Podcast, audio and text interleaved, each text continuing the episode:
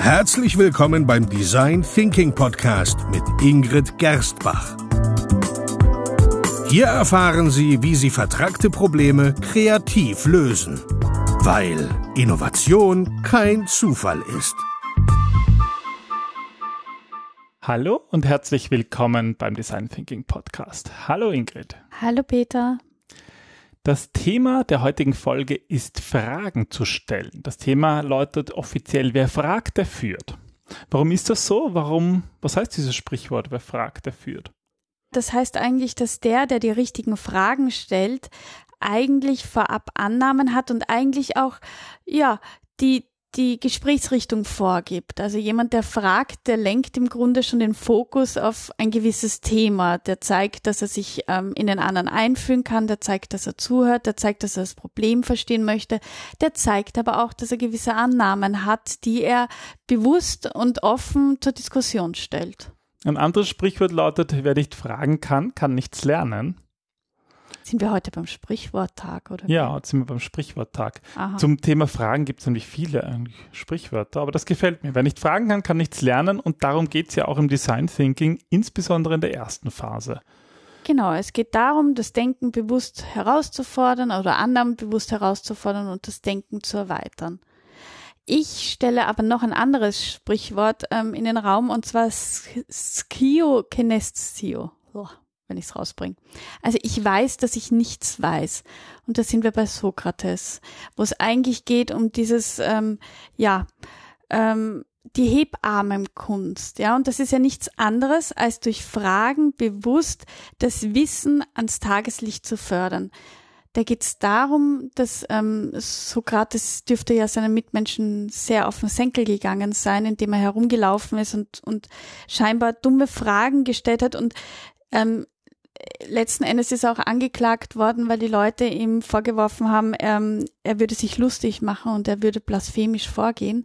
Allerdings ähm, ist ja nach Platon die Annahme gewesen, dass er eigentlich nur zeigen wollte, dass das Wissen in den Leuten drinnen steckt und dass man durch Fragen sie an diese Grenzen führen kann, auch über sich selber nachzudenken, zu reflektieren. Und das wollen wir mit Fragen. Wir wollen mit Fragen unser Wissen, das wir haben, zur Diskussion stellen. Ja, das, das erlebe ich auch immer wieder in unseren Workshops, gerade wenn wir mit Firmenführern arbeiten, merkt man schon oft, dass sie sich sehr stark darauf konzentrieren, die richtigen Antworten zu bekommen und eigentlich ganz vergessen darauf, wie man überhaupt richtige Fragen stellt. Ja, aber da ist ja auch eigentlich die Krux drinnen versteckt, weil wenn wir keine neuen Fragen stellen, dann werden wir auch keine neuen Antworten finden.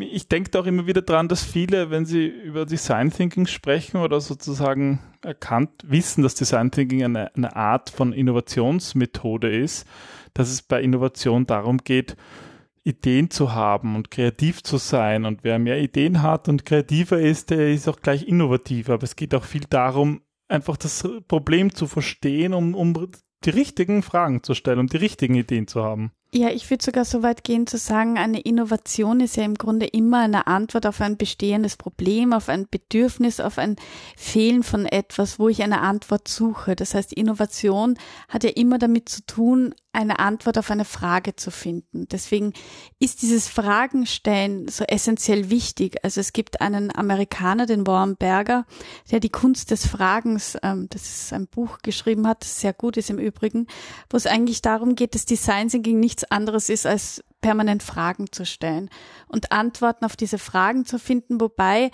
ähm, die Fragen wichtiger sind im Grunde als die Antworten. Gut, also wie können jetzt unsere Hörer lernen, bessere Fragen zu stellen? Was hast du an, an Tipps oder an Gedanken dazu, die du unseren Hörern mitgeben kannst? Also eine Möglichkeit, Fragen zu stellen, ist eigentlich das eigene Denken herauszufordern und ja, sich bewusst auch neuen Wegen zu öffnen, mit deren Hilfe wir die Ursachen anders erkennen, neu aufdecken ähm, und dadurch uns einfach weiterentwickeln. Das hilft uns, Informationen zu enthüllen, Probleme aufzudecken, die wir beheben können und neue, ja, neue Ideen zu entwickeln, die wir noch nicht hatten. Also einfach Bestehendes zu hinterfragen und vielleicht auch einmal das Licht auf etwas werfen, wo wir uns denken vielleicht, dass wir gar keine Ahnung haben. Ja. Würdest du sagen, ist das etwas, was jeder kann, was man lernen kann, was einfach ist? Also du hast es eigentlich schon sehr schön gesagt. Man kann es lernen. Also ich glaube, dass Fragen zu stellen, die richtigen Fragen zu stellen, wirklich eine Kunst ist, die geübt werden muss. Ich glaube nicht, dass es da ein Naturtalent gibt, so wie es meiner Meinung nach eigentlich nie ein Naturtalent gibt, sondern alles darin liegt, zu üben, auszuprobieren. Ähm, ja, da kann man zum Beispiel schön mit Einzelgesprächen beginnen, sich mit jemandem zusammenzutun und ihn ja, sich zu überlegen, was, was muss man denjenigen fragen, um dessen Problem wirklich zu verstehen und wirklich zu verstehen, was der meint und auch so zu fragen, dass der andere sich verstanden fühlt. Weil es gibt eben diese sokratische Fragen, wo sich der andere vielleicht ein bisschen veräppelt fühlt, weil er das Gefühl hat, der nimmt mich nicht ernst. Und das ist nicht gemeint, sondern es ist eher diese, diese Hebammenkunst wirklich gemeint, dieses, ähm, verständnisvolle Fragen, auch dieses einfühlende Fragen, indem ich zum Beispiel auch die Worte benutze, die man gegenüber benutzt. Wenn wir schon beim Gegenüber sind, ähm, was würdest du sagen jetzt aus der Brille des, äh, der, einer Design Thinking Koryphäe? Wen würden Sie eigentlich fragen? Also sozusagen, wen, wen fragst du, wenn, wenn du in Design Thinking startest? Witzigerweise nicht die üblichen Verdächtigen und auch nicht denjenigen, von dem ich annehme, dass er die, die Antwort jetzt weiß, weil erstens ähm, ist das oft eine falsche Annahme. Also oft sind das Leute, die eher immer in derselben Spur denken und mir deswegen gar nicht neue Impulse liefern können. Mhm. Also stattdessen? Ja, zum Beispiel könnte man sich überlegen, ähm, was würde mir ein Kind antworten? Jemand, der vollkommen unverbraucht zu diesem Thema steht.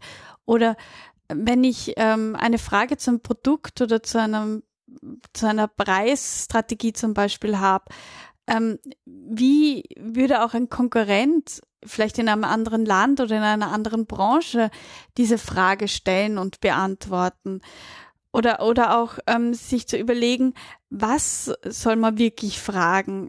Diese offensichtlichen Fragen zu überspringen. Okay, das geht jetzt schon zum Punkt, welche Fragen ich tatsächlich stelle. Was meinst du damit? Die offensichtlichen Fragen überstellen, äh, überspringen? Dass man eigentlich schön tiefer hineintauchen kann, dass wir oft Fragen stellen des Fragenwillens und nicht der Antworten willen. Also, also du plädierst dafür, eine Frage zu stellen? Nein, ich plädiere schon dafür, viele Fragen zu stellen, aber viele intelligente und nicht viele dumme und eine intelligente, sondern einfach, einfach kein Smalltalk betreiben mit Fragezeichen und sich dann wahnsinnig schlau vorkommen und hinter mir verwirrte Sintflut quasi. Das ist ja, glaube ich, so ein Problem, was, was viele machen, dass man eine Frage stellt und gleich noch eine weitere dr drauf schickt, wenn der, der, der Gegenüber nicht sofort antwortet. Weil man Pausen nicht aushält, ja. Ja, und deswegen lieber, lieber weniger Fragen stellen, aber die ganz bewusst. Ja, oder zirkuläre Fragen zu stellen. Also zum Beispiel, dass jemand fragt, ähm, wie könnte dein Gesprächspartner, dein Konkurrent, dein Chef antworten, also jemanden in eine andere Perspektive führen. Dann geschlossene Fragen vermeiden. Geschlossene Fragen sind diese Ja, Nein oder ähm, auch Fragen, die, die länger als zehn Wörter sind, nicht stellen, weil das einfach zu kompliziert ist, sondern wirklich einfache Fragen und sich vorher gut überlegen, was möchte ich überhaupt herausfinden und welche Annahme habe ich dazu. Ja, vielleicht hast du noch ein paar Beispiele für uns, ähm, um das ein bisschen greifbar zu machen, was für Fragen du meinst. Naja, wenn es zum Beispiel dein Ziel ist, ein Produkt oder eine Dienstleistung zu entwickeln, dann könntest du fragen, welche zwei Dinge könnte mein Konkurrent tun, ähm, die mein Produkt oder meine Dienstleistung vollkommen irrelevant machen würde. Okay, sozusagen vom Hintergedanken, ähm, dass man, also ist auch so um die Ecke gedacht. Ja, Was beziehungsweise ähm, fällt es uns Menschen generell leichter, negativ als positiv zu denken und da setzt diese Frage auch ein. Oder ähm, was gibt es zum Beispiel, was du an dem momentanen Produkt, so wie es jetzt ist, am meisten hast? Also was würdest du am liebsten, welche Funktionalität würdest du am liebsten abschaffen? Da sprichst du doch gleich Gefühle an, ja. Genau. Wenn man etwas hasst, auch wenn das natürlich im übertragenen Sinn nur auf Produkte ist, ich glaube nicht, dass man Produkte hassen kann, aber mit der Frage denkt jeder sofort an etwas, was einem wirklich stört und da liegt halt auch oft eine Innovationsmöglichkeit begraben. Genau, weil du da auch Bedürfnisse schön aufdecken kannst und im Design Thinking lösen wir ja im Grunde Bedürfnisse. Ja. Was ist also der Schlüssel großartige Antworten zu finden? Also eigentlich ist der Schlüssel nichts weiter als Praxis und bewährte Taktik, um auch die eigenen Ängste und die eigenen Vorannahmen, dass das es dumm ist, Fragen zu stellen, zu überwinden. Es geht darum, die richtigen Fragen an den richtigen, an die richtigen Personen zu adressieren. Und das bedeutet auch einmal, dass man sich Personen sucht, die man vielleicht nicht immer fragen würde, ja, dass man da auch seine Ängste irgendwie ein bisschen hinten an, Entschuldige, hinten anstellt und mal Personen fragt, die man eben, die man sonst nicht ansprechen würde. Es geht ja auch nicht unbedingt darum, Wissen zu generieren und ich glaube, das unterscheidet auch das, was ähm, was oft mit Fragen verknüpft wird. Es geht darum, Antworten zu bekommen, die mir mehr Wissen liefern. Aber hier geht es ja viel mehr darum, zu verstehen, wie funktioniert, wie tickt der Kunde. Genau, das hast du schon gesagt, ja. Und Bestehendes zu, zu, ja. Und da brauche ich keine Experten, da brauche ich einfach meinen Kunden. Der ist ja der Experte. Der ist, der, der, ist Experte, der Experte für sein Problem. Ja, für sein Problem, für sein Leben. Und das, das ist das Ziel in, der, in den ersten beiden Phasen vom Design Thinking, genau dieses Problem besser kennenzulernen. So ist es, genau. Es geht eigentlich darum, auch viele unangenehme oder scheinbar unangenehme Fragen zu stellen, weil dann weiß man, dass man auf dem richtigen Weg ist. Das ist ein schöner Abschluss. Vielen Dank fürs Zuhören bei dieser Episode rund ums Fragen. Und wenn Sie Fragen haben? Ja, dann können Sie uns kontaktieren unter podcast at gerstbach-designthinking.com.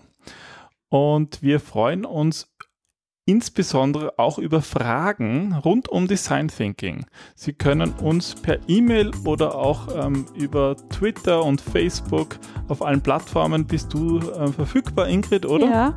Und ähm, wir freuen uns auch, wenn wir solche Fragen zu Design Thinking ähm, hier im Podcast beantworten können. Genau. Also wenn Sie Fragen haben, einfach, aha, Fragen haben, einfach stellen. Wir sind genau. da. Also dann bis zum nächsten Mal und hoffentlich mit ein paar Fragen von unseren lieben, geschätzten Hörern. Genau, bis zum nächsten Mal. Tschüss. Tschüss.